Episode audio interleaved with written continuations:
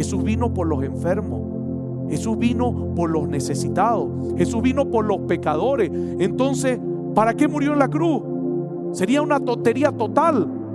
Si murió por gente buena, no necesitaba venir a la tierra, hacerse hombre, empequeñecerse y entregar su vida para rescatarnos.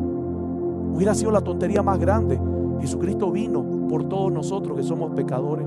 Jesucristo vino por todos nosotros que estamos enfermos y necesitamos ser sanados. Porque Jesucristo conoce el corazón del hombre y sabe que el único que lo puede sanar es aquel que lo ha creado, aquel que lo ha diseñado, aquel que ha dado célula a célula la forma de cada varón y de cada mujer.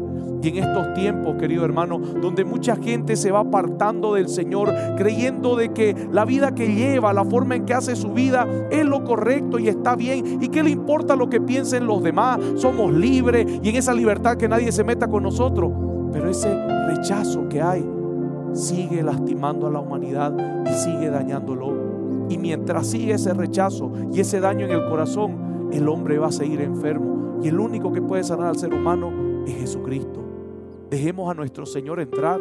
Callemos nuestro orgullo, callemos nuestra soberbia y dejemos que el Señor sane lo que nadie más sabe que está enfermo.